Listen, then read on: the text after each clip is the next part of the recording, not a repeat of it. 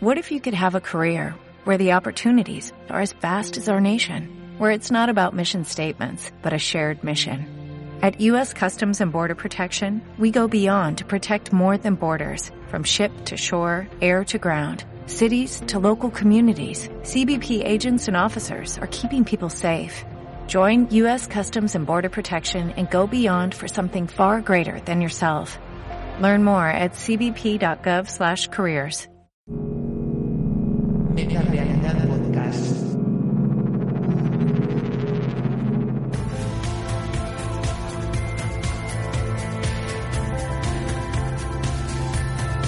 Quimèric als festivals.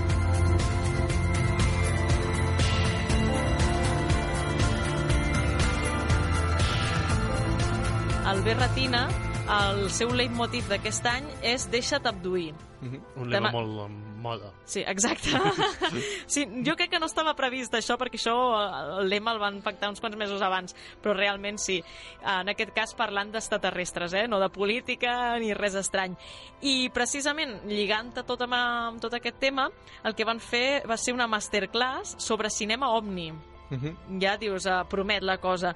I la Sabrina Rodríguez, que va ser l'encarregada de fer aquesta, aquesta masterclass, que és actriu, és blogger, és especialista en aquesta matèria, a més és gallega, per tant la sensibilitat al tema ovnis doncs, eh, la té bastant, eh, ens va explicar l'evolució d'aquest cinema de, de, de gènere partint d'Expediente X i Twin Peaks, sé que hi ha gent que dirà que no té res a veure una cosa amb l'altra, però ella mm, creu que sí i ho defensava eh, amb molt de fervor, un per, uh, pels extraterrestres i l'altre per les dimensions paral·leles o universos paral·lels, no, uh, no sé com dir-ho, eh, però bàsicament defensava això.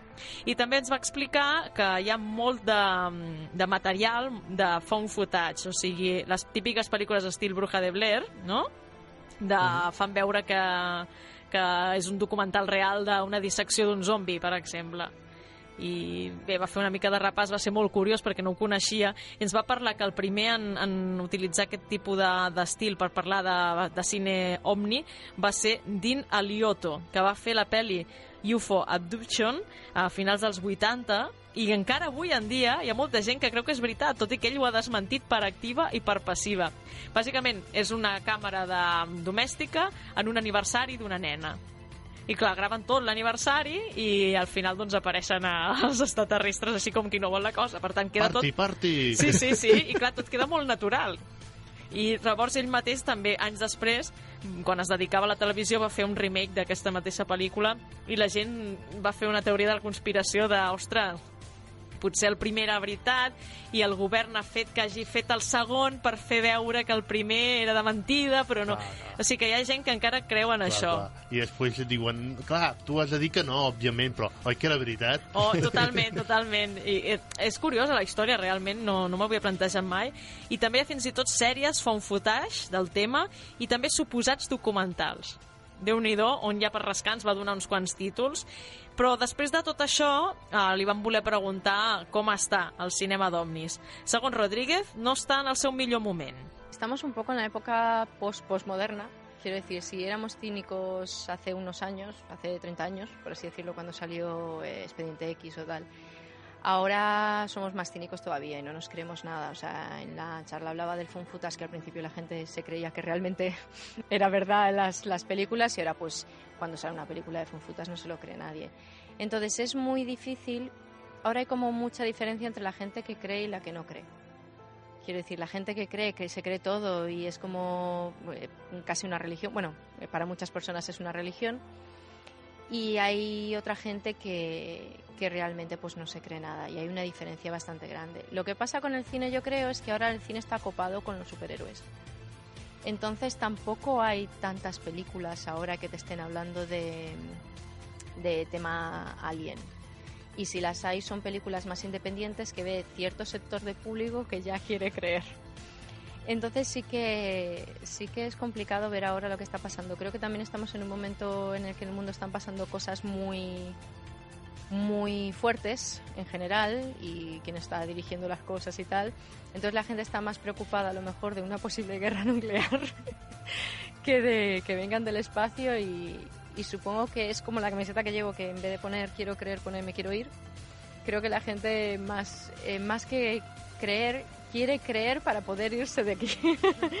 Pero sí que ahora es eso, yo creo que en general hemos perdido mucho la inocencia y, y se llevan mucho las películas de superhéroes porque la gente quiere creer que puede venir alguien que li vaya a salvar el dia. I sí que hi ha alguna perla, podríem dir, però està destinada més o menys a, al terror. Exemple d'això seria La llegada, que n'hem parlat en el programa quan es va estrenar al cinema i que és bastant interessant. Lo bueno de La llegada es que es una, una película que, que sí que hay pasta, pero lo que importa es el mensaje, lo que importa es el guión. Y toca un montón de, de temas eh, muy diferentes que también tienen que ver con todo lo de la física cuántica y temas que habían dicho los herméticos en el esoterismo antiguamente, de lo que llaman los americanos el, all now, todo ahora, el tema de la percepción.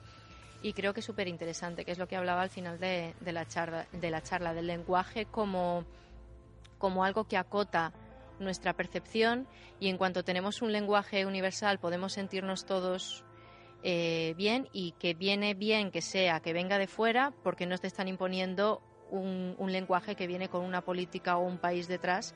No es en plan todos tenemos que hablar inglés, entonces todos nos convertimos en pseudoamericanos, sino que vienen unos aliens. Se intentó hacer con el esperanto, hacer un, un idioma artificial para que nadie sintiese que es de un sitio determinado, pero no funcionó.